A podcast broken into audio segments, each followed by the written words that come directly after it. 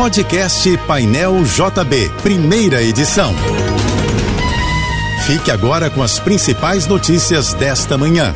Oferecimento Assim Saúde. Hospitais, clínicas, exames e mais de mil consultórios. Ligue 2102 5555. Equinor, nossa energia está em linha com a mudança. E Univassouras, formando o profissional do futuro.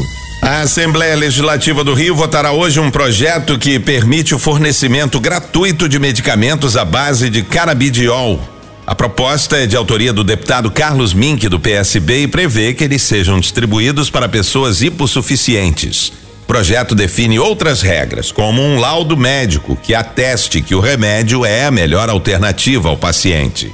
O Rio vai ter um dia de tempo bom, mas com algumas nuvens. De acordo com a previsão do Instituto Nacional de Meteorologia, a temperatura máxima da capital deve chegar aos 35 graus nesta quinta-feira. O Sindicato dos Atores de Hollywood aprovou um acordo provisório para encerrar hoje a mais longa greve de atores que paralisou a indústria do entretenimento nos Estados Unidos por quase quatro meses. O acordo foi aprovado por unanimidade pelo Comitê de Negociação do sindicato. Nas negociações, os estúdios ofereceram um aumento salarial histórico que fará com que a maioria dos salários mínimos aumente em 7% e também proteção para os atores em relação ao uso da inteligência artificial. O Ministério da Agricultura e Pecuária vai abrir hoje as inscrições para o concurso público que contratará profissionais temporários ao todo, são 316 vagas para os cargos de farmacêutico, químico, auxiliar de laboratório e técnico de laboratório. A remuneração varia de acordo com o cargo e pode chegar a seis mil cento e trinta reais. As oportunidades são para atuação em Brasília, Campinas, Recife, Belém, Porto Alegre e Pedro Leopoldo.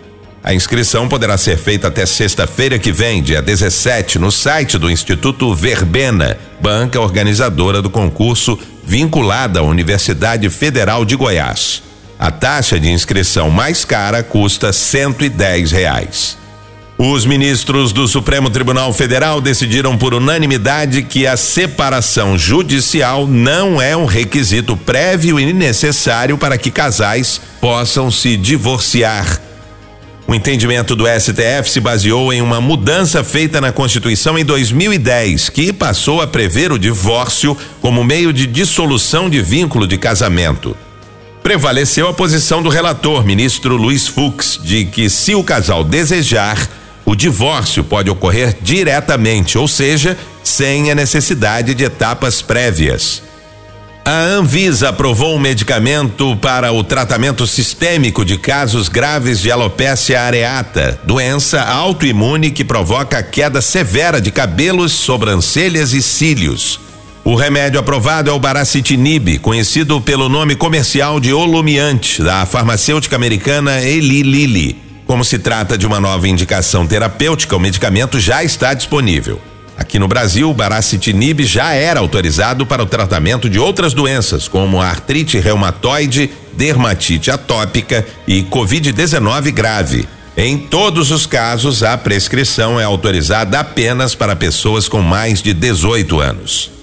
O Senado aprovou na noite passada a reforma tributária. A proposta de emenda à Constituição recebeu 53 votos favoráveis e 24 contrários no primeiro e no segundo turno de votação. Para garantir a aprovação, era necessário o apoio de no mínimo 49 senadores em cada etapa. Agora o texto volta para nova rodada de discussão na Câmara, porque o relator, senador Eduardo Braga, do MDB, alterou a versão da matéria que havia sido aprovada pelos deputados. Em linhas gerais, a reforma tributária unifica cinco tributos que hoje incidem sobre o consumo. O Ministério de Portos e Aeroportos decidiu revogar a resolução que limitou os voos com chegada e partida do Aeroporto Santos Dumont, no Rio, a um raio de 400 quilômetros. Com isso, o terminal não terá mais restrição de destino, mas obedecerá a um limite de até 6 milhões e meio de passageiros por ano. A nova regra passa a valer em janeiro do ano que vem. Parte de um sobrado desabou pela manhã na rua Martins Pena, esquina com a rua Doutor Satamini, na Tijuca, zona norte do Rio. O imóvel fica entre dois prédios e pelo menos dois carros que estavam estacionados próximo foram atingidos pelos escombros. As paredes, o teto e o piso do segundo andar caíram e algumas paredes laterais do primeiro andar seguem de pé. Bombeiros estão no local e não há informações sobre vítimas até o momento. A Defesa Civil foi acionada para identificar se há danos aos imóveis do entorno do sobrado. Você ouviu o podcast Painel JB, primeira edição.